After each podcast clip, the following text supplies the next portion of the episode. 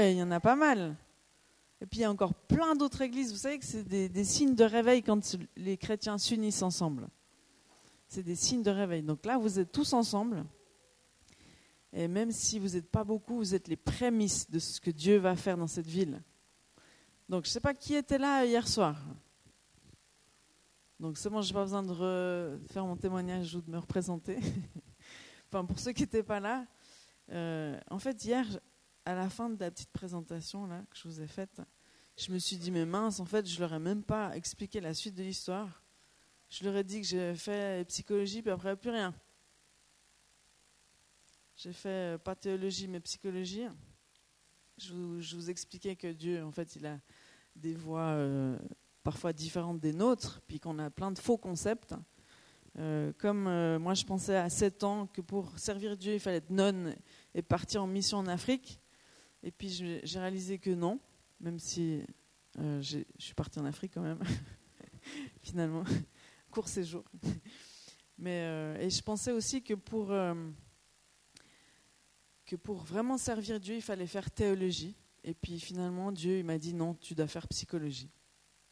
Alors ça peut paraître bizarre, mais aujourd'hui, je vais vous expliquer le pourquoi du comment, si vous êtes d'accord.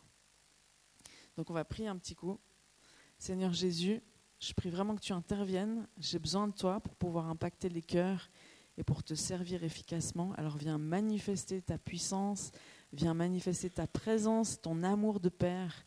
Saint-Esprit, je libère ton action aujourd'hui sur toutes ces personnes qui sont là et je libère ton action dans cette ville au nom de Jésus. Amen. Alors, je vous disais hier que c'était bien de partir pour impacter la ville, avec la joie et la douceur que Dieu nous demande d'avoir. Et puis comme euh, Julien raconte un petit peu, mon, cher mari qui est là, euh, des fois c'est pas toujours facile parce que chez les chrétiens il y a des déprimés, il y a des blessés de la vie, il y a des désespérés, il y a oui il y a tous ces gens-là qui, qui, ont une vie pas facile et puis même des fois à, à 15 ans il y a des jeunes ados qui, ont comme des vies de personnes qui ont 60 ans, tellement ils ont vécu de choses. Euh, moi, j'étais étonnée quand on donne aussi des enseignements un peu sur la sexualité. Et puis, euh, un jour, on avait invité un orateur qui disait il y a des, des, garçons à l'âge de, ben de 12 ans, ils ont un passé de pornographie de, de 8 ans. J'étais là, choc. Mais il y a plein de choses qui se passent dont on n'est peut-être pas forcément au courant parce que nous, on ne l'a pas vécu, mais on doit pouvoir le traiter dans l'Église. C'est très important. Donc moi, je me suis rendu compte, quand je faisais mes cours de psychologie, donc la psychologie n'est pas démoniaque. Hein. Maintenant, ce n'est pas la réponse de Dieu pour ce monde, la réponse c'est Jésus. Donc comment concilier tout ça? Alors moi, j'ai fait toutes ces études de psychologie, puis j'étais passionnée par Jésus hein, pendant tout ce temps-là. Puis à chaque fois, je scrutais, je dis, Jésus, c'est quoi ta réponse à ça? Jésus, c'est quoi ta réponse à ça? Jésus, c'est quoi? Je suis sûr que tu as une réponse pour ça et pour ça, pour ça. Il y en a qui disent que c'est tout physiologique, qu'il n'y a aucun problème de l'âme.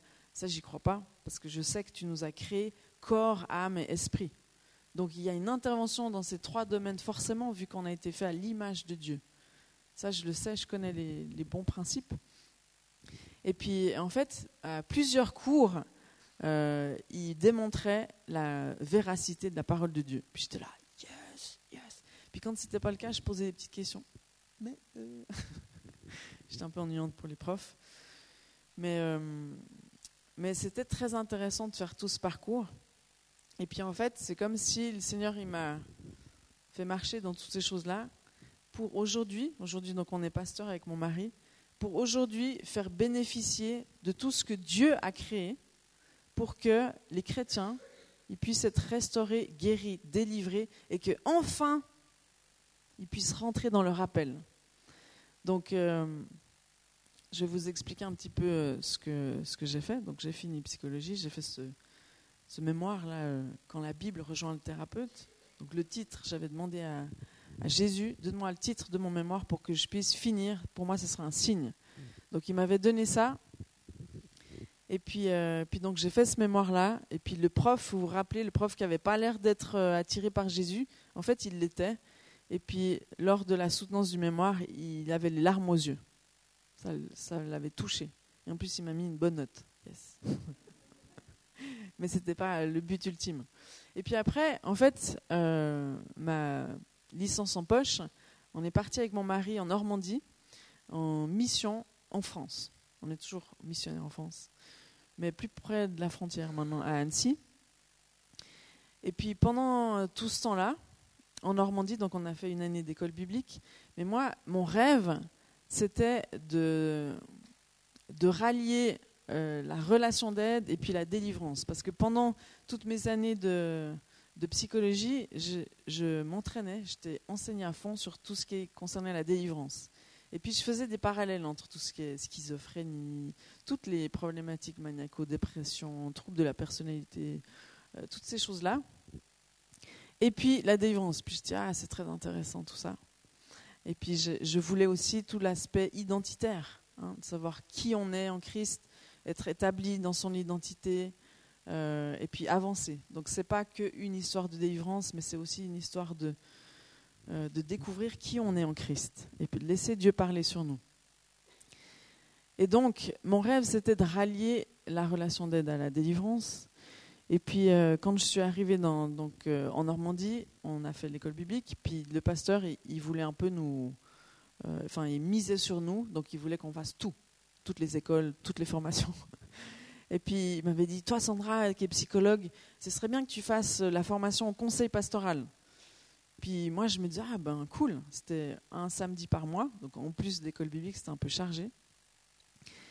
Mais moi je m'attendais à ce que dans ce cours de conseil pastoral, on me donne toutes les vérités bibliques qui allaient, euh, qui allaient guérir l'homme. Je voulais plus de la psychologie, je voulais la parole de Dieu qui transforme, qui guérit, qui délivre, le miraculeux. C'est ça que je voulais. Et en fait, je suis arrivée à ce cours et puis j'étais un peu déçue parce qu'on nous enseignait de la psychologie euh, ce, second choix. et puis j'étais là, mais comment c'est possible qu'à l'église, ils enseignent ça, quoi? Normalement, c'est plutôt la puissance, enfin, je sais pas, la parole de Dieu qui, qui accrédite ou qui atteste tous les principes que les psychologues ont découverts. Parce que vous savez, comme les scientifiques qui découvrent des vaccins, c'est aussi par la grâce de Dieu qu'ils arrivent à certaines découvertes. Mais je veux dire, on tâtonne, on tâtonne, et puis quand on essaie d'aller en profondeur, il y a toujours Dieu au bout. Vous avez remarqué? Il y a plein de grands scientifiques qui, à force de, chercher, ils ont découvert Dieu. Vous saviez ça? Donc en psychologie, ils cherchent encore. Hein. Ils cherchent. Mais ils tâtonnent, et puis il y a des choses qui sont assez, euh, assez justes. Donc il y a un peu deux courants en psychologie. Il y a la psychanalyse, bon, c'est plutôt les Français qui sont à fond psychanalyse, mais vu qu'on est un peu dans la zone francophone de la Suisse, il y a aussi la psychanalyse. Et puis d'un autre côté, il y a tout le mouvement cognitivo-comportemental. Donc cognitivo, ça veut dire les pensées, les croyances, tout ça. Et puis comportement, en fait, ça, ça dit ce que la Bible dit, c'est que tes pensées influencent ton comportement où telles sont les pensées de ton cœur, tel sera ce que tu vas faire. Vous connaissez ce petit verset? Telles sont les pensées de ton cœur, tel tu es. Donc quand tu penses, tu vas agir. C'est pour ça que Jésus, il a dit, euh, toi tu crois que tu n'es pas adultère, mais en fait si tu as déjà convoité la femme de ton voisin, dans ta tête, tu es déjà adultère. Parce que Jésus, il avait compris ce principe que tout commence dans les pensées. Le péché est, euh, commence dans les pensées la convoitise, le vol, tout commence dans les pensées. Et puis donc ce courant de psychologie, ils ont bien compris ce, ce principe-là, c'est qu'il faut travailler les, fausses croyances pour changer un comportement. Ça ne sert à rien de dire tu dois pas faire ça, c'est pas bien. Et les chrétiens aussi doivent savoir ça, ce genre de choses-là. Donc ces deux courants-là, donc la psychanalyse, pour ceux qui ne connaissent pas, c'est tous des mots un peu savants, mais en psychanalyse, on essaie de chercher les choses de l'enfance. Hein avec le père, la mère, qu'est-ce qui s'est passé, parce qu'on sait que ces choses-là, qui sont à l'origine de notre vie, au tout début de notre vie, eh ben, elles vont avoir une influence sur la suite. Et puis en fait, dans ces deux courants de pensée, il y a comme deux petits tâtonnements de vérité. Donc, euh, euh, je vais vous donner des petits versets bibliques qui illustrent tout ça. Dans Romains, Romains 12. Là, votre pasteur euh, m'a donné la référence. Il est plus théologien que moi. Mais je vais vous montrer comment les deux se rejoignent parfaitement. Donc dans Romains 12, verset 2, c'est écrit Ne vous conformez pas au siècle présent, mais soyez transformés par le renouvellement de l'intelligence, afin que vous discerniez, sinon on ne peut pas discerner, afin que vous discerniez quelle est la volonté de Dieu, ce qui est bon, agréable et parfait. Donc si je veux savoir ce qui est bon, agréable et parfait, euh, je ne dois pas juste être chrétien. Ça ne suffit pas. Vous vous rappelez ce que, Jésus, non, Jésus, Jésus en Julien vous a expliqué hier soir. il vous a expliqué que le salut, c'était que le début, mais qu'après, il y avait tout un processus à accomplir pour qu'on soit le vrai sel et la vraie lumière de la terre, celle qui fait la différence, celle qui donne la saveur, de la couleur, qui fait envie. On doit passer par ce processus-là. Et puis ce processus, c'est justement guérison, libération, délivrance, etc. Ça nous amène dans notre appel. Sans ce processus de passer à la machine à laver, si je peux dire ça comme ça, on ne peut pas rentrer dans notre appel. Je vous donne un petit exemple. Euh, nous, on a dans notre église une, jeune fille, elle a un monstre appel prophétique, mais elle ne le sait pas. Enfin, elle m'a juste dit oui, j'ai reçu trois prophéties, comme quoi j'étais appelée à la prophétie, mais je ne sais pas pourquoi. Et puis ça se voit juste, c'est énorme sur elle, mais elle est hyper timide. Hyper timide. Et puis en fait, si on prend un peu l'historique, c'est que dans le ventre de sa mère, elle vivait en fait toutes les craintes et les peurs de sa mère parce que sa mère ne savait pas si son bébé allait vivre ou pas. Donc elle a hérité de tout ça. Et puis en fait, c'est comme si elle s'est cachée pour dire non, non, je ne suis pas là, ne m'exterminez pas, en gros. Ça arrive souvent, ce genre de choses. Donc elle s'est cachée, puis elle pense, c'est des fausses croyances, que si elle se fait toute petite invisible, comme ça, elle n'est pas en danger. Mais que si tout d'un coup les gens la voient, ils vont se dire Ah non, non, toi, il faut t'éliminer parce que tu angoisses ta mère des choses un peu comme ça. Hein. Je vous parle un peu en psychologue, mais vous verrez que c'est très logique et très spirituel tout ça. Donc en fait, c'est l'origine de sa timidité. Mais tant qu'elle ne sera pas délivrée de cette timidité maladive, elle rentrera jamais dans son appel, son appel prophétique. Vous comprenez? Ça, je peux vous donner des milliers d'exemples une personne qui pense qu'elle est totalement incapable, parce que son père lui a toujours dit Toi, tu n'es qu'un incapable, jamais tu arriveras à rien, tout ce qu'on met dans tes mains, c'est une erreur, c'est un échec, de toute façon, j'aurais jamais dû euh, euh, t'avoir. Il y a des, mères qui disent des fois Mais toi, j'aurais dû t'avorter, tout ça. Donc imaginez que ce n'est pas sans conséquence, toutes ces paroles. Et puis la Bible dit euh, que la vie et la mort sont au pouvoir de la langue. Donc il y a une puissance de vie comme une puissance de mort qui est libérée sur les gens. Donc toutes ces paroles-là, il faut les traiter parce qu'elles ont un joug sur les gens et puis elles ont amené des mensonges, genre je suis incapable, j'arriverai jamais à rien. On sait comme approprier la parole. Donc des gens comme ça qui arrivent dans l'église, qui sont vertis, c'est génial, ils sont sauvés, alléluia. Mais cette personne ne pourra jamais rentrer dans son appel tant qu'on n'aura pas mis le doigt sur le mensonge, rétabli la vérité par la grâce de Dieu, et ainsi elle pourra rentrer dans son appel, qui sera peut-être témoigné dans les nations. Parce que Dieu, il prend des gens tout simples, puis il en fait des héros de la foi, comme Moïse qui bégayait, comme, euh, euh, Joseph qui, a passé des années en prison, qui était rejeté de sa famille, tout ça. Hein Donc vous comprenez qu'en fait, l'Église, elle doit être ce lieu cette usine à libérer les gens dans leur appel. C'est hyper important, parce que si on veut aller impacter le monde, il faut qu'on soit libre de pouvoir le faire. Si on veut témoigner, il faut qu'on soit libre de pouvoir le faire. Il faut qu'on sache qui on est pour pouvoir faire avancer le royaume de Dieu. On doit savoir qu'on est des princes et des princesses en Christ et qu'on a toutes sortes d'armes entre les mains, qu'on a toutes sortes d'autorités dans nos bouches. Vous êtes d'accord jusque-là? Ça va, je ne vous perturbe pas trop. Donc pour savoir ce qui est bon, agréable et parfait aux yeux de Dieu, on doit avoir une intelligence renouvelée.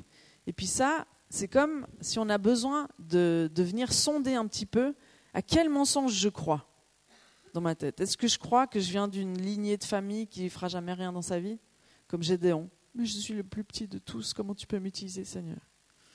Il a dû travailler un petit peu au, au corps Gédéon, un Dieu, avant qu'il se lève. Vous êtes d'accord? Comme Dieu, il a besoin de nous travailler au corps.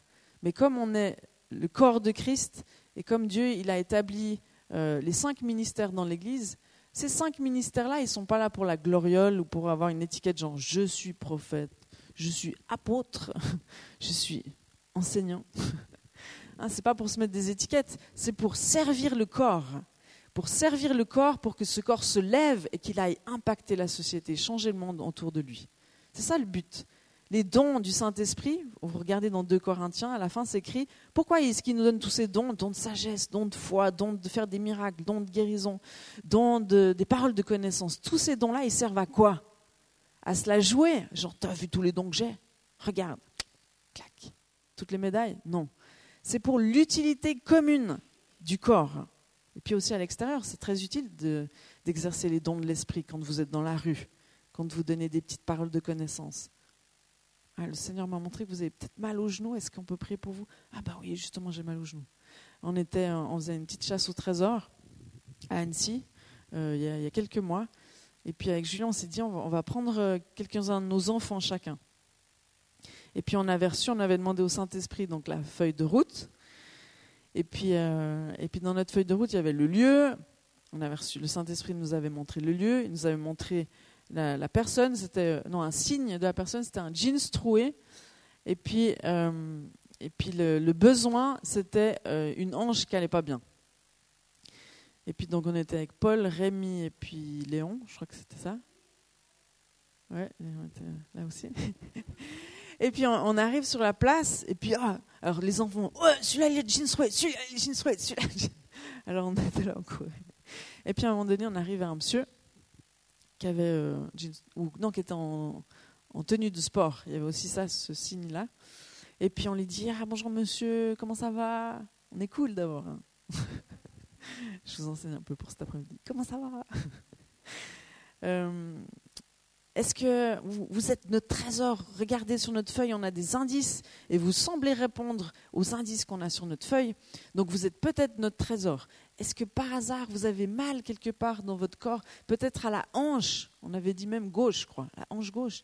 Et puis il nous dit Ah, mais c'est drôle que vous me dites ça parce que la semaine prochaine, je dois me faire opérer de la hanche justement. Puis on, lui a dit Ah, est-ce qu'on peut prier pour vous? Puis il nous a dit J'ai pas d'argent. On lui a dit c'est gratuit la prière pour les malades, c'est gratuit. Donc on a prié pour lui. Puis bon, après, on ne sait pas trop ce qu'il est devenu, mais c'était bingo, plein dans le mille. Puis les enfants, ils ont vu ça parce que petit Paul, là, celui qui a son anniversaire, quand on lui dit alors les enfants, qui c'est qui veut prier pour, euh, pour le monsieur? Il dit moi, moi. Alors il se met comme ça, il ferme les yeux, puis il dit Seigneur Jésus, merci parce que tu bénis la hanche de monsieur. il dit un peu vite parce que c'est un peu stressant. bénis la hanche de monsieur. Et puis le monsieur, il voit un enfant qui prie pour lui. Il se dit, mais Dieu existe, quoi. Hein, vous êtes d'accord? C'est beau, ça. C'est beau. Donc, euh, la famille, c'est beau. J'aimerais revenir sur la famille. Euh, et puis, c'est important de savoir qu'on a une famille céleste. Vous savez qu'on a une famille céleste. Quand on dit la Trinité, on se dit la Trinité, bon, c'est un, c'est trois. C'est difficile à comprendre. Mais en fait, la Trinité, c'est notre famille céleste. À un moment donné, vous savez quoi? Il faut arriver au point où on fait un peu le diagnostic de ce qui s'est passé dans notre famille terrestre. Ok, avec mon père, alors la relation c'était comme ça. Bon, il était cool, il essayait de m'aimer comme il a pu, mais il était vachement absent. Et puis bon, quand j'avais deux ans, bah, il est parti avec une autre femme. Et puis il nous a laissé tomber avec toute ma famille. Et puis ben, ma mère, elle a fait ce qu'elle a pu. Mais euh, c'est vrai qu'elle a un peu sombré dans l'alcoolisme. Donc elle n'arrivait pas à répondre à mes besoins quand j'en avais besoin. Elle n'arrivait pas à être là quand j'avais besoin d'elle. Elle ne savait pas me consoler. Puis quand j'ai eu des gros coups dans ma vie, elle n'était pas là pour me consoler. Et puis mon frère, ben mon frère, il était assez grand. Puis il est parti de la maison très tôt parce que c'était un peu difficile.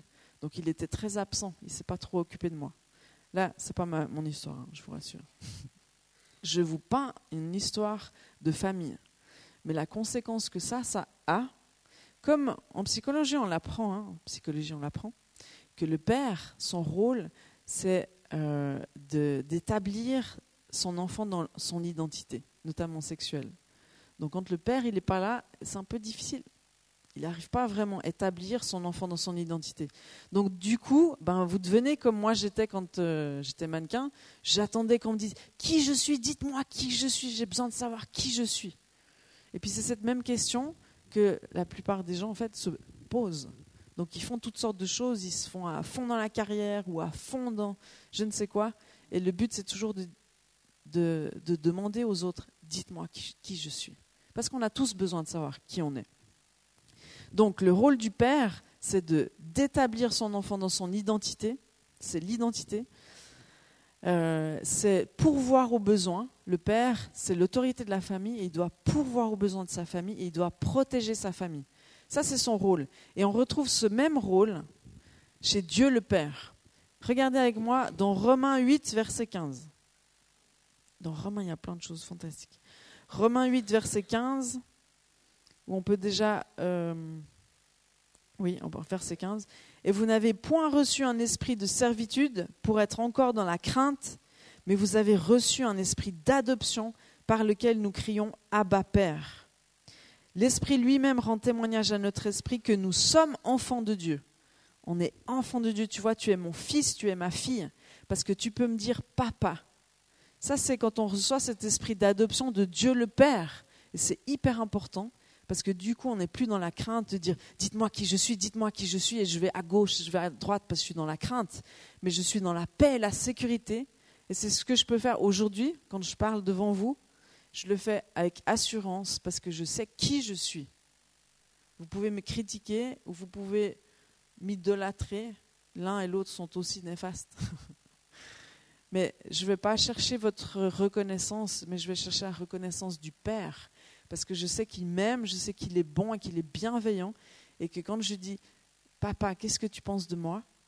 Je sais, j'entends Ah, ma fille, je suis fière de toi.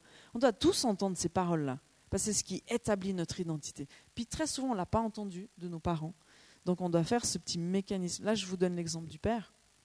On doit faire ce, ce petit travail où on doit pardonner au Père de ne pas avoir fait ce qu'il devait faire même si on peut lui donner mille excuses, hein, parce qu'il y a une forte loyauté familiale. En général, on a de la peine à dire oui, mon père, il n'a pas pu faire ça. Ou alors on a beaucoup de haine, puis ah, je ne veux même pas entendre parler de mon père. Ou alors on a une très forte loyauté familiale, puis on couvre tout ce que notre père n'a pas su faire. Mon père, non, il a fait ce qu'il a pu, il m'a aimé, puis bon, c'était difficile pour lui, mais on n'arrive pas à être objectif. Donc il faut déjà arriver à ça, être objectif sur ce qu'ont fait nos parents, leur pardonner, et puis renoncer au mensonge que mon Père terrestre, il est comme Dieu le Père. Non, non, non, ce n'est pas les mêmes. Parce que vous savez quoi? Dans l'Église, on est plein de fausses conceptions de Dieu qui sont dues à notre expérience dans notre famille. Donc, vous vous rappelez le petit scénario que je vous ai donné euh, avec le père qui est parti, avec la mère alcoolique, puis le frère ben, qui était absent Et ben du coup, ça donne. Je m'approche pas trop de Dieu le Père, m'approche pas trop parce que j'ai peur que tu m'abandonnes. J'ai peur que tu vas me trahir. Je vais me méfier de toi, donc je garde mes distances. Et pourtant, Dieu le Père, il désire qu'une chose, c'est qu'on soit proche de lui, proche de son cœur, parce que c'est de son cœur que vont tout sortir. C'est de son cœur, c'est de son amour qu'on va pouvoir faire des percées incroyables, qu'on va pouvoir aller au-delà de nos capacités. Donc on a besoin du cœur à cœur avec Dieu le Père. Donc c'est un vrai problème si on n'a pas fait ce travail-là. Et puis avec le Saint-Esprit, donc je ne suis pas en train de dire que le Saint-Esprit c'est une femme, hein, ne me méprenez pas, mais le Saint-Esprit a les mêmes fonctions que la mère. C'est de consoler, consolateur, c'est de materner, de prendre soin, de sécuriser, et c'est d'enseigner. Je vous enseignerai dans toute la parole de Dieu, par mon Saint-Esprit, que je vais vous envoyer. Et puis la mère, elle a ce rôle-là. Et quand elle n'arrive pas à, l'accomplir, on aura un petit problème avec le Saint-Esprit, même inconsciemment, et surtout inconsciemment. Euh, l'autre jour, j'avais un, entretien avec une femme qui me disait Oui, moi, j'ai peur des, manifestations du Saint-Esprit. Une fois, j'étais comme ça en train de trembler. J'ai dit Non, non, surtout pas. Et, puis, je lui ai dit euh, Racontez-moi un petit peu euh, comment c'était avec votre mère. Et puis la mère, elle lui disait justement, j'aurais mieux fait de t'avorter, de toute façon, regarde ce que tu fais de ma vie, depuis que j'étais, c'est la catastrophe. Et puis elle était alcoolique et tout ça. J'étais là, ah d'accord, je comprends.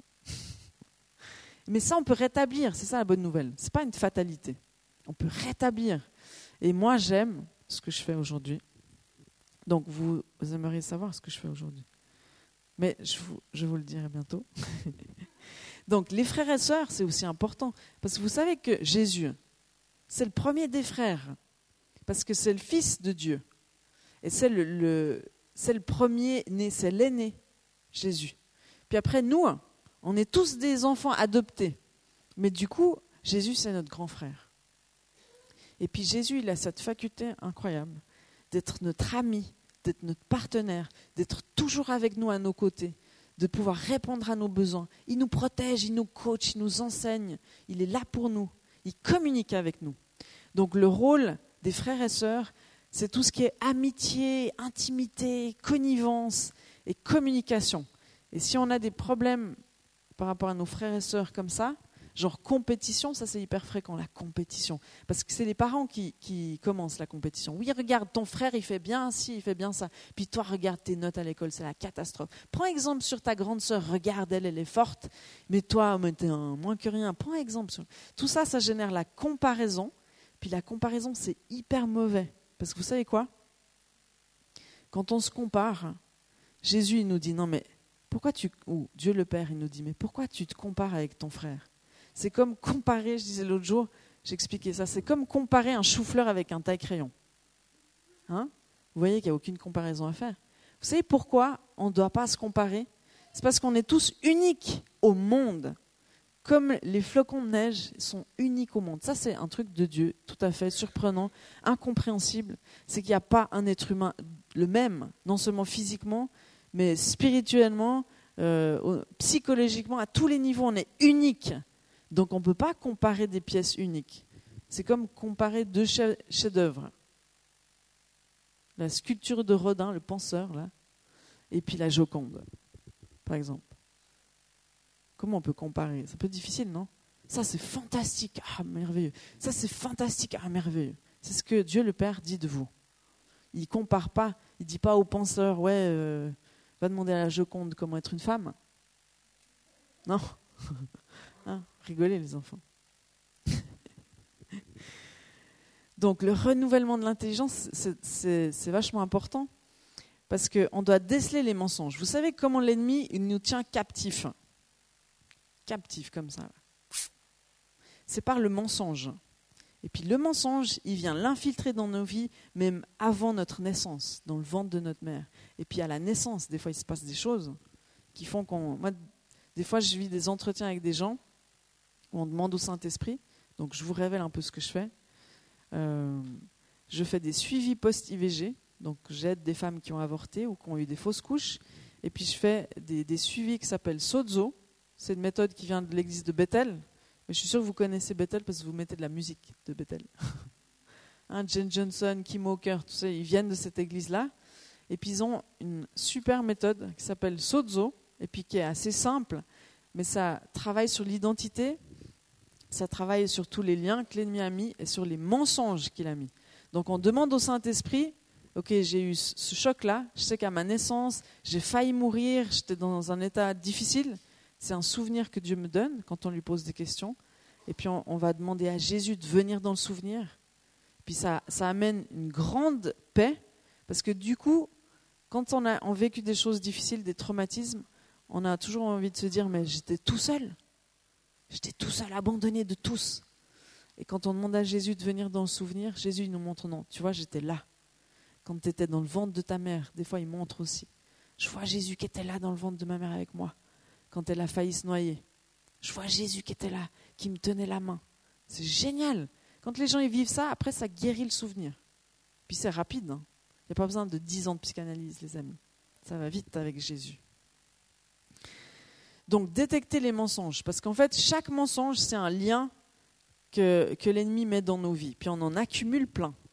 Et puis, euh, Julien, il vous a donné une, parole de, dans Ephésiens 4.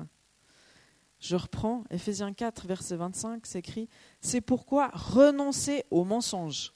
Renoncer aux mensonges. Dans ces entretiens, on fait plein de choses comme ça. Renoncer aux mensonges et que chacun de vous parle selon la vérité à son prochain car nous sommes membres les uns des autres. Ça, c'est renoncer aux mensonges les uns avec les autres, mais aussi avec nous-mêmes. On doit renoncer aux mensonges auxquels on croyait, genre je suis incapable, j'y arriverai jamais. Euh, en tant que femme, euh, Dieu n'accepte pas les femmes. Souvent, ça sort. Hein. Si un père à chouchouter son fils. Ça, c'est très souvent dans les familles siciliennes, par exemple. Les, les fils, ils sont mis sur des piédestals, ils peuvent tout faire, mais dans les familles musulmanes aussi, peuvent tout faire, puis les filles, c'est à la maison esclavagisme. Donc après, vous grandissez dans une famille comme ça, puis vous, vous croyez que les hommes sont supérieurs aux femmes. Et ça, Jésus l'a jamais dit ça. Il n'a jamais dit que les hommes sont supérieurs aux femmes. hein, Choupinet? Donc c'est important de renoncer à ce mensonge-là quand Jésus le pointe du doigt, et puis à déclarer la vérité. Puis c'est qui la vérité? Parce que c'est pas c'est quoi la vérité, c'est qui la vérité? Jésus, il a dit quoi? Je suis la vérité, je suis la vie, je suis le chemin. Et ça, c'est hyper important. Et puis c'est écrit aussi que c'est la vérité qui va vous affranchir. C'est la vérité qui nous libère. Le mensonge, il nous tient captifs et la vérité nous libère. Donc c'est écrit qu'on doit renoncer au mensonge. Et puis euh, c'est aussi écrit que l'ennemi, le diable, je ne sais pas comment vous l'appelez, c'est le père du mensonge.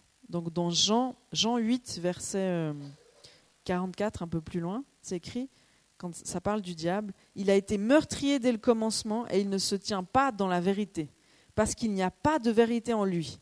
Lorsqu'il profère le mensonge, il parle de son propre fond, car il est menteur et le père du mensonge. Donc non seulement il est père du mensonge, il est mensonge, mais c'est comme ça qu'il nous tient captifs. C'est comme ça qu'il nous empêche de rentrer dans les plans incroyables que Dieu a pour nous. Et Dieu, il a des plans incroyables pour vous. Donc moi, ce que j'aimerais vous expliquer, c'est que quand vous faites un travail sur vous-même, avec un petit sozo, je dis souvent, ah, si tu fais un petit sozo, là, il y a un déclic, puis après, tu pourrais t'envoler. Alors, je pourrais euh, faire témoigner des gens ou quoi, mais c'est une petite usine à libérer les gens dans leur appel.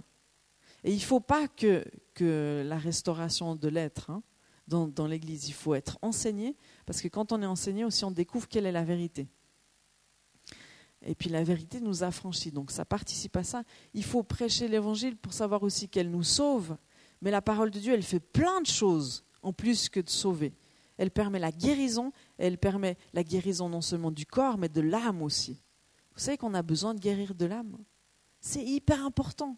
C'est comme si on a, on a les deux jambes paralysées, bon, on aura de la peine à aller prêcher l'évangile de par le monde. Quoique, vous connaissez l'homme tronc? Lui, il touche plus de monde que nous tous réunis. Donc, ce n'est même pas un critère. Rien n'arrête Dieu. Mais pour dire que quand on croit des mensonges, on est coincé. On est coincé. Euh, il y a non seulement les, mensonges qui nous coincent, mais il y a aussi le non-pardon. Vous savez que le pardon, Willou, va vers papa, choupi. Bon, ça vous dérange pas Ça vous perturbe pas l'attention Donc vous êtes toujours avec moi? Vous savez que c'est génial quand on implante une église, c'est ce que j'explique aux gens quand on fait, euh, quand on commence une église, comme on a fait avec Julien, et que un de nous deux fait des entretiens avec, par exemple, la méthode Sozo, eh ben, euh, on découvre en fait l'appel qu'il y a sur une personne quand on est en entretien avec elle. Parce que Jésus, non seulement il guérit l'identité, mais il parle sur les vies. Et puis c'est fantastique de voir ça. Du coup, on se dit, ah mais lui, il est appelé à ça, donc je vais plutôt le mettre là, dans, dans l'église. Comme ça, il sera dans son plein potentiel. Et puis elle, eh ben, elle est appelée à ça. Et puis elle va être dans son plein potentiel dans l'Église. Donc ça nous aide nous-mêmes en tant que pasteurs. On libère les gens dans leur appel. Et puis moi, j'ai rencontré plusieurs personnes qui avaient un fort appel prophétique et qui, au cours de leur vie, ont été comme cassées par, euh, par des autorités spirituelles. Où on leur a dit, toi, t'es qu'une orgueilleuse. Un peu d'opposition.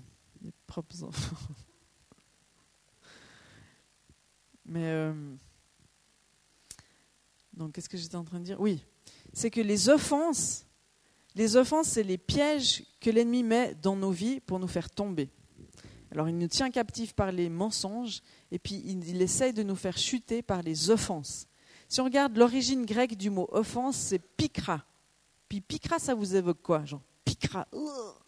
Je me fais piquer par des moustiques, je me fais piquera. En plus, c'est plus fort, c'est genre une morsure. Piquera. Hein. ça, c'est l'offense. C'est quand quelqu'un vous insulte à l'école, par exemple. Ouais, toi, t'es qu'une euh, lèche-botte avec la maîtresse, t'essayes d'avoir euh, la faveur, t'essayes de venir devant et tout. Puis après, dans notre cœur, ça fait une blessure, une offense. Puis après, on retourne à la maison, puis où on rumine l'offense. Puis après, ça, ça, vient encore plus profond dans les entrailles, puis on commence à avoir mal au dos, on a des aigreurs, des ulcères, et puis ça ravage notre corps. C'est ce que ça fait le non-pardon.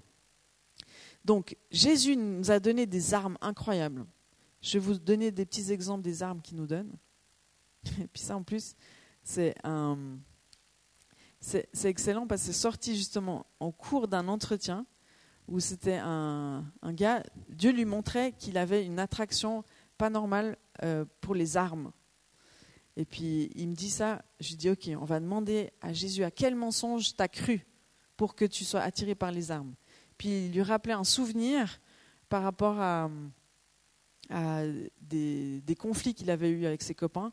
Puis il s'était dit, ouais, pour me défendre, j'ai besoin d'avoir des armes, parce que c'est ce qu'il avait vécu. Et puis donc on a renoncé au mensonge, puis Jésus il est venu dire la vérité. Et puis quand il est venu dire la vérité, Jésus il a dit quelles étaient ses armes, quelles étaient les vraies armes que nous on devait s'emparer. Et ces armes c'est la parole de Dieu, c'est une épée à double tranchant, ça c'est notre arme. C'est l'amour, l'amour qui couvre une multitude de péchés. L'amour c'est l'arme la plus puissante de ce monde. Vous savez ça? Et l'amour, elle se manifeste, elle se concrétise dans le pardon. C'est une arme, le pardon, les amis. Une autre arme, c'est le sang de Jésus. Le sang de Jésus qui couvre, qui nous sauve, qui nous établit dans une nouvelle identité, qui, nous fait devenir des enfants de Dieu. Et c'est le nom de Jésus, le nom qui est au-dessus de tout nom qui puisse être cité. Vous savez, quand on prend autorité, quand on prie pour la guérison, on dit au nom de Jésus. Il y a une puissance dans le nom de Jésus. Donc ça, c'est nos armes. Le pardon, c'est une arme. Imaginez que Dieu il a mis entre nos mains cette arme qui est le pardon. Et quoi qu'il arrive dans nos vies, imaginez les pires scénarios. Genre toute votre famille est tuée sous vos yeux, euh, vous êtes euh, rejeté du pays, mis en prison, enfin les pires trucs. Avec le pardon, vous pouvez vous sortir de toutes les pires situations d'une vie, avec le pardon. Et souvent, on entend ça.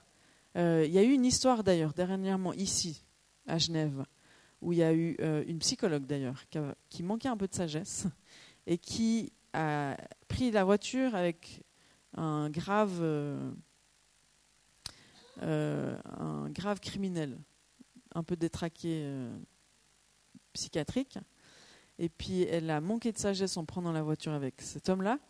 Et puis du coup, ben, elle est morte. Il l'a assassinée. Et ça s'est très mal fini.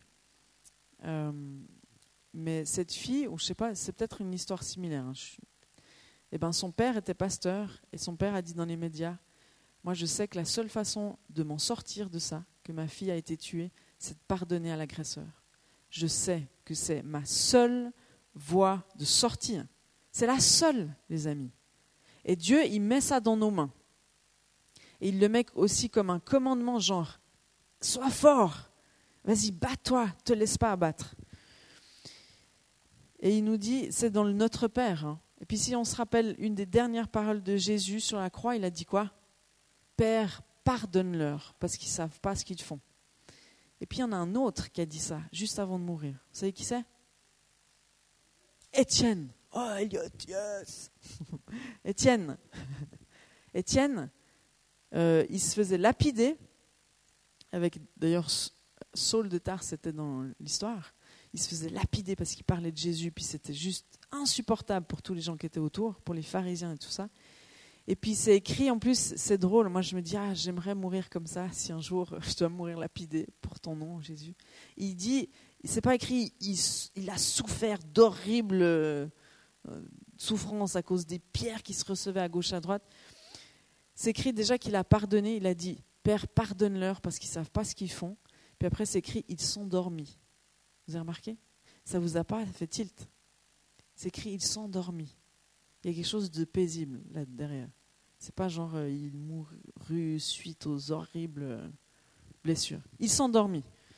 Parce qu'il y a une grâce qui est libérée quand on pardonne. Il y a une puissance de Dieu qui est libérée quand on pardonne. Il y a l'action de Dieu qui peut se manifester quand on pardonne.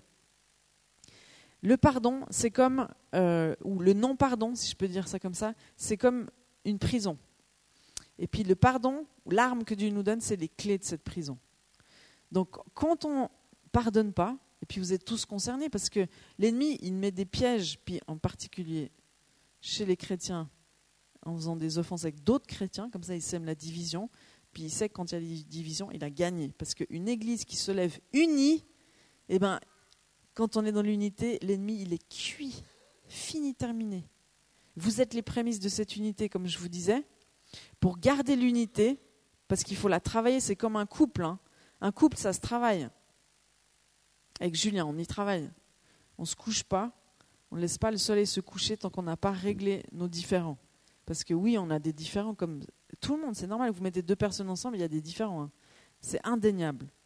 Mais c'est comment, comment on va réagir? On a la même chose que les autres. Quand on nous offense, on a mal. On n'est pas des super-héros. Mais ce qui fait de nous des chrétiens différents, c'est qu'on a des armes qu'on utilise, des armes que le monde n'utilise pas. Et puis vous savez quoi? Quand j'étais en psychologie, à un moment donné, ils ont parlé d'une thérapie qui utilisait le pardon. Puis j'étais là, trop fort. Ils ont même découvert, les non-chrétiens, que le pardon était une puissance. Alléluia. Et moi, je suis en cours de, je sais plus quoi, ce que c'était. J'étais là, yes, yes, Alléluia. non, mais c'est fantastique. Donc, il y a du bon hein, en cours de psychologie. Il y a du bon. Donc, tout ça pour vous dire que j'ai fini l'université avec mon diplôme en poche. Là, j'étais là, ouais. Et en fait, j'ai jamais exercé dans le monde. Dieu m'a envoyé en Normandie, là, avec mon petit mari et nos trois enfants. Et on a eu trois autres enfants en Normandie. Et après, on est venu à Annecy. Euh, mais tout ça pour dire que Dieu m'a dit, ok, je t'ai montré ça, je t'ai montré ça, maintenant je veux que tu ailles libérer mon peuple dans l'Église. Donc en fait, tout ce que je développe, c'est dans l'Église. Mais je vois que ça devient une petite usine à libérer les gens dans leur appel. C'est fantastique, c'est fabuleux. Je vois la puissance de Dieu se manifester, je vois des captifs libérés, je vois Dieu qui brise des malédictions. Donc on en vient à la troisième force, c'est de repérer des, malédictions. Vous savez qu'on est sous des sacrés héritages. Suivant de quelle ethnie on vient, suivant de quelle famille on vient, euh, on est tous blindés d'héritage. Même quand on a un héritage huguenot, des fois il faut faire. Euh, hein, parce qu'avant les huguenots, il y avait d'autres. Donc il y a toutes sortes de choses qui se sont passées chez les ancêtres des trahisons, des meurtres, des secrets, secrets de famille, tout ça, des maladies, toutes sortes de choses. Et on a besoin, parce qu'on a cette puissance, parce qu'à la croix, vous savez qu'à la croix, les enfants, vous savez qu'à la croix, ça, c'est le week-end de Pâques. Donc, il faut bien se rappeler ce que Jésus a fait à la croix. À la croix, Jésus, il a payé pour notre salut. Il a porté nos maladies et il a été cloué sur le bois et il a été fait malédiction pour que nous, on sorte de la malédiction et qu'on hérite de la bénédiction. Il a fait plein de choses à la croix, hein, Jésus. Il n'a pas fait que nous sauver. À la croix, il a porté nos maladies. Il a été fait malédiction parce que c'est écrit dans Ésaïe, celui qui est euh, cloué sur le bois, il est comme malédiction. Parce que c'était une malédiction d'être euh, mort sur la croix. Et ce n'est pas un hasard sur Jésus, il est mort sur une croix. C'est parce qu'il s'est fait malédiction pour qu'on puisse sortir des malédictions et qu'on puisse hériter de la bénédiction. Et vous savez quoi? On est les seuls à pouvoir le faire. On est les seuls à pouvoir sortir des malédictions.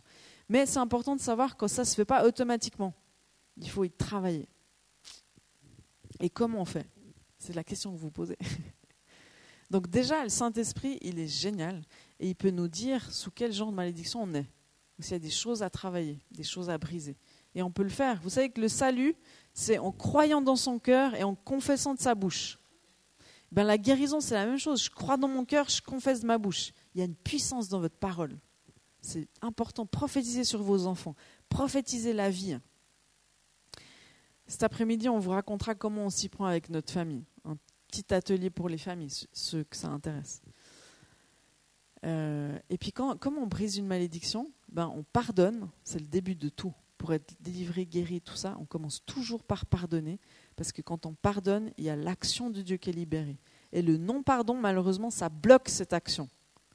Si vous, vous relisez la parabole du serviteur impitoyable, vous vous rappelez cette fameuse parabole? Ou pour les enfants, ils l'ont dessin animé.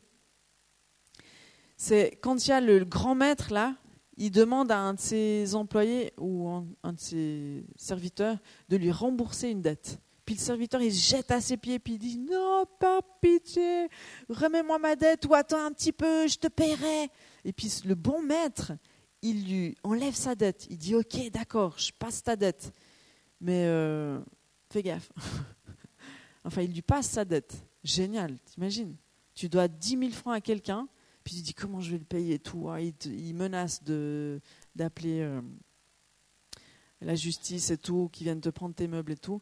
Puis ah, enfin, il te remet ta dette. Puis tu es là, ah ouf, je peux rester dans ma famille, je n'ai pas besoin d'aller en prison, je peux rester avec mes meubles et tout ça. Génial. C'est énorme une remise de dette. Et puis cette personne-là, qui vient d'avoir sa dette remise, elle va incendier un autre gars qui lui doit un petit peu d'argent, mais rien à voir avec ce que lui devait au grand maître, genre 20 euros, quelque chose comme ça.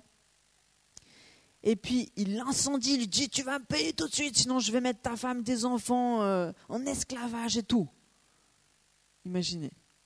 Ça a comme une histoire de. J'ai déjà entendu cette histoire. Et puis en fait, il n'exerce pas la miséricorde. Il ne remet pas la dette euh, aux petits serviteurs. Là. Et puis il y en a qui voient tout ça. Là, les enfants, ils ont tous entendu ce que je viens de dire. Ils disent Ah, mais c'est trop injuste ça. Vous êtes d'accord? C'est injuste. Il vient d'avoir une dette remise et puis lui, il ne le fait même pas. Non, mais c'est injuste. Donc tous les témoins là, ils vont vers le grand maître, puis ils lui disent non mais tu tu sais pas quoi ce qui s'est passé. Eh ben le, le, serviteur là, à qui tu viens de remettre ta dette, eh ben il a été chez l'autre, puis il l'a incendié et tout, il lui a tapé dessus. Non mais tu te rends compte, il lui devait que 20 euros et puis il lui a même pas remis sa dette. C'est inadmissible, c'est trop injuste. Tout le monde se dit ça. Et puis la fin de l'histoire, la conclusion, la morale de l'histoire, c'est c'est ce que mon père fera avec vous si vous exercez pas la miséricorde, comme moi, j'ai exercé la miséricorde avec vous. Donc c'est comme, et puis il dit quoi en plus Dieu? Il dit c'est comme ça que mon Père terrestre vous traitera. C'est-à-dire que si tu pardonnes pas, tu, vas être dans la prison là. Il y a non seulement dans la prison, mais avec des bourreaux. Puis vous savez qui c'est les, bourreaux? Les bourreaux, c'est l'amertume, c'est la rancœur, c'est les ressentiments, c'est ces aigreurs d'estomac que j'ai de temps en temps. Quand je pense à mon agresseur. C'est ça. Et puis Jésus, il vous a tout donné, il vous a donné les clés de la prison. Tu dis, hé, t'as les clés, c'est toi qui les as dans tes mains. Le pardon. Vous avez tous cette clé dans la main. Et il vous suffit quoi? D'une chose, c'est une décision de pardonner. C'est pas je le sens aujourd'hui, je le sens pas aujourd'hui. Vous prenez la clé, hop, clac, vous ouvrez, vous sortez de la prison et vous êtes libre. Alléluia. Et Dieu, il peut agir. Il est libre d'agir. C'est pas qu'il veut pas agir. Hein mais il y a des principes, des lois spirituelles qu'il a établies, et on doit suivre ces lois. On doit savoir un petit peu comment ça se passe. Donc le pardon, c'est une puissance de guérison.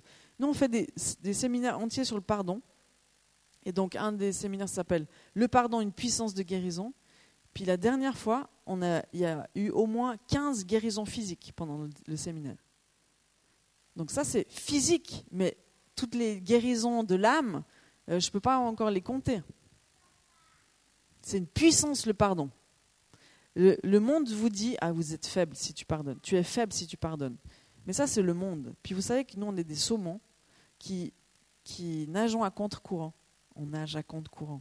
Et pour Dieu, le pardon, c'est une puissance de guérison, de restauration incroyable. Donc à chaque fois qu'on on veut agir, chaque fois qu'on veut une guérison, hop, pardon. Il y a des gens, ils souffrent des maladies vraiment très bizarres à cause du non-pardon. Il y a des gens, il y a des gens. Donc le pardon, c'est une puissance. Euh, renoncer au mensonge, déclarer la vérité, c'est une puissance qui nous affranchit. Tout ça, ça libère. Et puis briser les malédictions, je vais vous lire, je vous explique comment on brise une malédiction. Donc moi, je, fais ça euh, régulièrement. Déjà, quand les gens ils me racontent un peu leur histoire, je vois ce qui est redondant, ce qui revient. Dans ma famille, il y a toujours des divorces. Dans ma famille, il y a toujours des adultères. Dans ma famille, il y a toujours la même maladie. Dans Mes enfants, ils me font comme ça.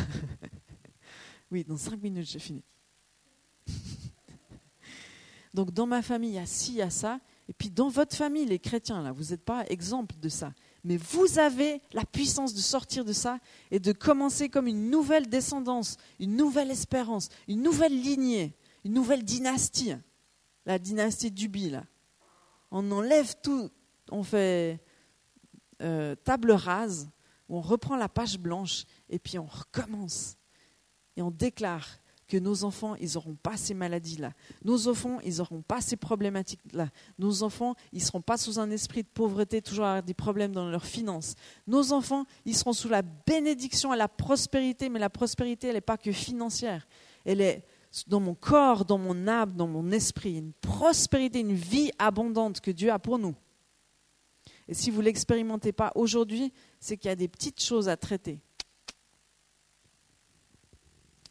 Vous avez besoin d'être libéré dans votre appel. Donc je vous donne l'exemple de comment briser une malédiction. Ça commence toujours par le pardon. Donc, je pardonne mes ancêtres pour leurs péchés, puis je les nomme. Il y a ça, il y a ça, il y a ça. Le Saint-Esprit m'a montré ça, peut-être que je ne pouvais pas savoir par, par moi-même. Et puis je remarque qu'il y a eu ça et ça, donc je peux dire aussi ce que moi je, remarque. Je pardonne mes ancêtres pour leurs péchés, XY, idolâtrie, tout ça, faux Dieu,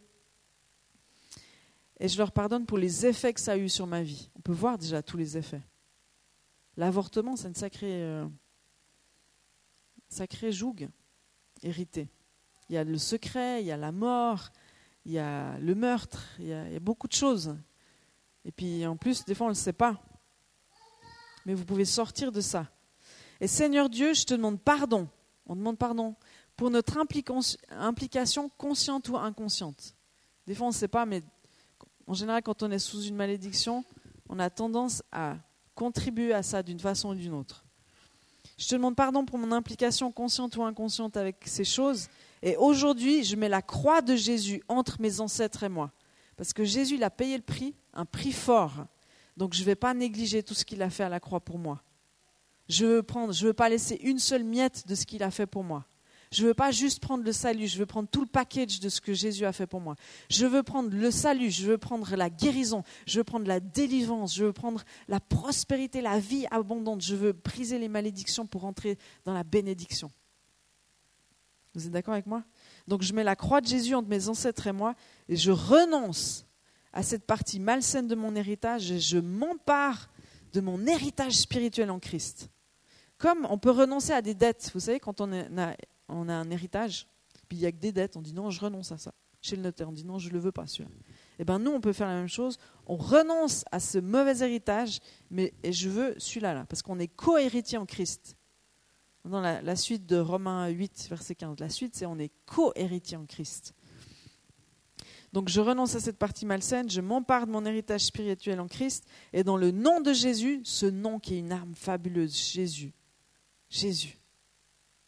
Je sais pas, qui c'est qui, regarde un peu Jesus Culture, qui vont à Chicago, à gauche, à droite? Vous avez déjà vu ces, vagues de gens là? Il y a plein de gens. Puis des fois, ils, crient Jésus en anglais, Jesus, Jesus. Puis il y a une puissance qui est dégagée. Vous avez déjà vécu ça? Vous avez la chair de poule, les poils qui, se dressent. C'est trop fort. Hein. Dans le nom de Jésus, je prends autorité sur ces péchés et je brise leur pouvoir sur ma vie. Vous avez cette autorité, Jésus vous l'a donnée. Et je commande aux esprits qui y sont associés, parce qu'il y a toujours des esprits qui, qui sont, leur mandat, c'est d'accomplir la malédiction. Donc vous prenez autorité sur tous ces esprits mauvais et vous leur ordonnez de vous quitter maintenant, vous et votre famille. Parce que vous savez quoi? Les pas que vous faites vous a une influence sur votre famille. Ça, c'est une bonne nouvelle. C'est comme un père d'une famille qui regardent la pornographie ou qui cachent des journaux érotiques euh, quelque part dans la maison, vous pouvez être sûr et certain, et moi je l'entends quasiment toutes les semaines, que les enfants vont découvrir comme par hasard ces magazines-là et qui seront sous le même esprit d'impureté qui est rentré dans la maison à cause de l'autorité spirituelle de la famille. Donc, quand vous faites une erreur, ça a une influence sur toute votre famille. Mais quand vous faites des bons choix aussi, les amis, c'est la bonne nouvelle. Donc quand vous brisez des malédictions, ça a une influence sur votre famille. Et pas juste votre famille nucléaire, mais aussi les cousins, cousines. Moi j'entendais un témoignage d'une fille qui me disait, tu sais quoi, quand j'ai brisé ces malédictions sur la peur d'être agressée, elle avait toujours peur d'être agressée, peur que qu'on vienne l'agresser. Elle a été libérée de cette peur. Et puis au même moment, sa cousine a été libérée sans rien qu'elle fasse de cette même peur. Trop fort, hein, les amis. Ça, c'est Jésus. Ça, c'est mon Jésus que je sers. Et puis après, on dit, donc on leur ordonne de nous quitter maintenant, nous et notre famille. Puis après, on vient se laver dans le sang de Jésus. Jésus, lave-moi dans ton sang. Une force dans le sang, une puissance dans le sang. C'est une arme aussi. Lave-moi dans ton sang et remplace ces choses par l'esprit opposé. Jésus, quand il vient, il vient prendre ton fardeau, mais pas juste prendre ton fardeau, il vient mettre un fardeau doux et léger sur tes épaules. Jésus, il vient prendre tes maladies, tout ça, et il vient mettre sur toi la guérison. Il y a toujours un échange avec Jésus. Il vient jamais prendre puis rien te donner. Bon, des fois, il faut juste faire le pas de lui laisser, ah, mais savoir qu'il va donner. Hein, c'est comme quand on met l'offrande dans le panier, là. Mais tu sais que Jésus, il est bon, il va te redonner à un moment donné. D'accord? C'est un Dieu d'échange. Tu lui donnes ta vie, il te la rend au centuple, en abondance. C'est un Dieu d'échange. Donc tes armes, c'est la parole de Dieu, l'amour, le pardon, le sang de Jésus, le nom de Jésus. La vérité, c'est Jésus lui-même qui te rend libre. Dans Jean 8, versets 31-32, et il dit aux Juifs qui avaient cru en lui, si vous demeurez dans ma parole, vous êtes vraiment mes disciples. Vous connaîtrez la vérité et la vérité vous affranchira. Il y a une puissance de liberté dans la vérité. Donc, euh, comment je pourrais finir par ça? Je vous ferai bien une séance sozo à chacun. Mais c'est pas possible encore. Enfin, on a un centre sozo à Annecy, si ça vous intéresse. Mais moi, ce qui m'intéresse encore plus, c'est que dans chaque église de Genève, pour commencer, il y a une petite équipe de choc qui savent comment faire des, des entretiens, qui ont la connaissance sur le pardon, sur la sexualité, la famille, le couple, sur la délivrance, qui connaissent bien ces choses-là et qui puissent libérer les gens qui sont dans leur église dans leur appel. Et qu'il y ait une petite usine à libérer les gens dans leur appel, dans chaque église. Et puis là, on va faire du bon travail. Après, on va partir dans la rue, on va impacter le monde. On va se revêtir de, de l'armure de Christ, mais des dons spirituels. On aura une assurance. Et on a une assurance déjà en Christ. Mais Jésus nous a tellement donné. On ne veut pas laisser des miettes tomber à terre. Vous êtes d'accord? Hein? Ceux qui ont vu la passion du Christ, c'est terrible de voir ça. Moi, je ne l'ai pas encore vu une deuxième fois. Hein. déjà, c'était dur la première fois. Oh. Mais en même temps, ça me donne un tel amour, une telle reconnaissance qui monte en moi. Me dire, mais Jésus, tu as tellement donné pour moi. Il y a une, chanson d'ailleurs. Il a tant pour moi. Je ne sais pas si enfin bref. Il a tellement donné pour moi que je ne veux pas laisser des miettes par terre. Par reconnaissance et par amour pour lui, je veux m'emparer de tout ce qu'il a fait pour moi. Vous êtes d'accord? Pour le transmettre. Donc ceux qui veulent ne, euh, ne pas laisser de miettes par terre, levez-vous. Ceux qui veulent prendre tout le package que Jésus a accompli à la croix, levez-vous.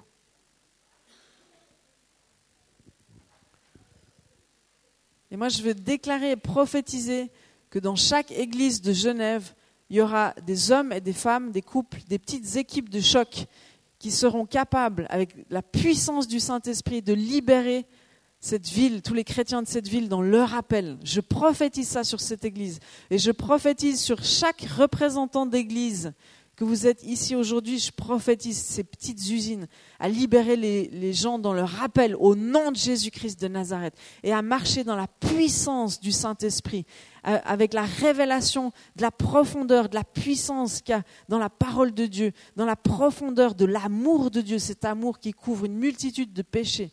Et je prie que vous puissiez avoir la révélation de la puissance qu'il y a dans le pardon. Vous savez qu'en tant que pasteur, on, est assez malmené. Vous ne savez peut-être pas, vous n'êtes pas tous pasteurs, mais en tant que pasteur, on est assez malmené parce qu'on nous critique et tout. On nous, on a remarqué que depuis qu'on est pasteur avec Julien, on nous aime un peu moins qu'avant. Mais vous savez pourquoi? C'est parce qu'on symbolise l'autorité spirituelle. Et derrière l'autorité spirituelle, il y a les pères qui vous ont abusé, il y a les pasteurs qui ont abusé, il y a les patrons qui ont abusé. Et puis, il y a cette image qui est projetée. Mais derrière chaque autorité spirituelle, c'est pour ça que Dieu, il, nous demande de nous soumettre. Il y a l'image de Dieu. C'est pour ça que l'ennemi, il vient toucher toutes les autorités, quelles qu'elles soient. Les pères de famille, les patrons des boîtes, les pasteurs, euh, et puis il essaye de pervertir ces autorités pour que l'image même de Dieu soit pervertie et qu'on soit plus capable de se soumettre tellement on a peur d'être abusé. Mais Dieu, il veut vous restaurer. Il veut restaurer l'image que vous avez de l'autorité spirituelle. Il veut restaurer l'image que vous avez de votre père, de votre mère, pour que vous soyez capable d'avoir un cœur à cœur avec Dieu le Père, avec le Saint-Esprit, avec Jésus. Votre nouvelle famille céleste, toujours là pour vous, toujours là pour vous consoler, pour vous fortifier, toujours là pour vous dire à quel point il vous aime, à quel point vous êtes fantastique, merveilleux. Donc je veux vraiment prophétiser cette nouvelle identité en Christ, qu'elle puisse venir sur vous, que le Saint-Esprit puisse commencer à vous parler, à vous montrer les personnes que vous devez pardonner. Pourquoi vous devez les pardonner? Parce que, en fait, on, a une fausse conception du pardon. On se dit ah mais j'ai déjà pardonné à lui. Mais ce n'est pas vraiment des personnes qu'on pardonne, c'est des offenses. Puis bien sûr, les offenses, elles viennent de personnes.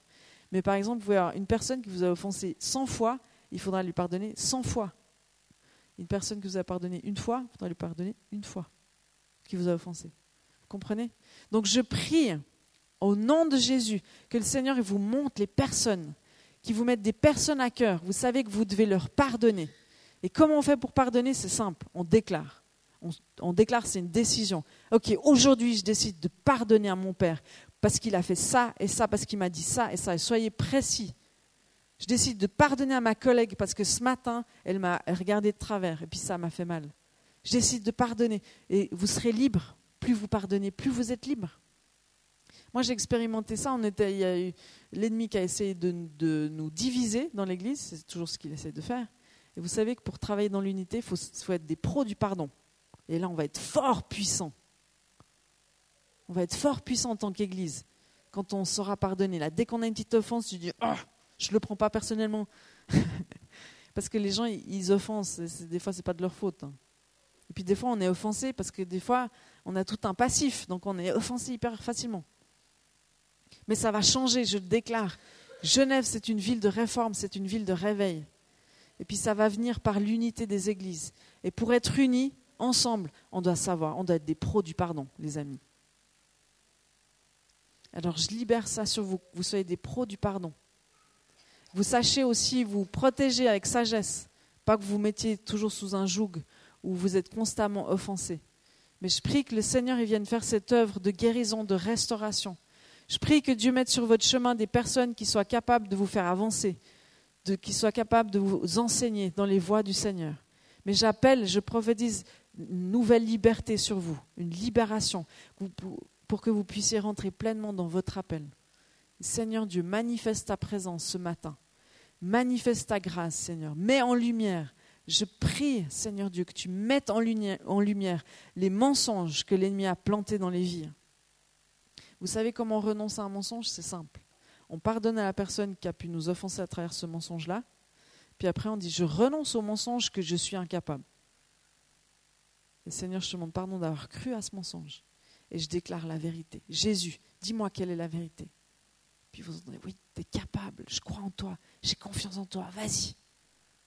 Et clac, un mensonge de moins. Vous voyez comment vous y prenez? C'est pas compliqué, mais c'est hyper efficace. Je prie que vous puissiez être sensible à la voix du Saint-Esprit. Comme Jésus, il a dit, je fais tout ce que je vois mon Père faire. Et on ne peut pas être efficace dans une vie chrétienne si on n'est pas capable de voir le Père faire, si on n'est pas capable d'entendre la voix de Dieu, si on n'est pas capable de l'entendre parler sur nous, sur nos vies. Vous êtes d'accord?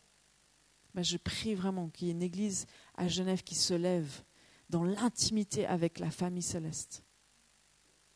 Et vous savez, moi je suis persuadée que le réveil qui vient, c'est cet esprit d'Élie dont, dont on parlait hier soir, cet esprit d'Élie qui tourne le cœur des pères vers les fils et le cœur des fils vers les pères, mais c'est aussi une vérité spirituelle. Cet esprit d'Élie qui tourne le cœur des chrétiens vers le cœur du Père. Parce que c'est dans le cœur du Père qu'on reçoit les stratégies, la force, l'espérance, la vision, les rêves. C'est dans le cœur du Père. Donc je prie, je prie, je prophétise, j'appelle ce cœur à cœur avec le Père sur chacun d'entre vous, sur les églises que vous représentez, sur les familles que vous représentez. et pour que cette famille céleste, elle soit palpable et vraie et authentique pour vous au quotidien.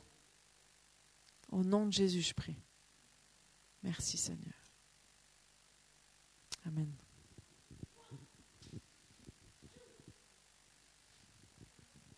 Merci. Ok. Euh, J'ai l'impression que ce matin, on a reçu un trousseau de clés, quoi. C'est comme si tout ce que nous a dit euh, Sandra, c'était vraiment bah, plein de clés qui seront très utiles. Et je vous encourage vraiment bah, pendant ces prochains, euh, bah, ces prochaines heures, ces prochains jours.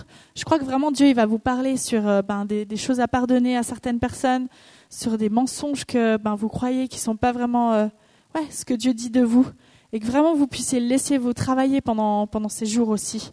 Parce que je crois vraiment que Dieu il vous, veut faire un travail de restauration parmi nous.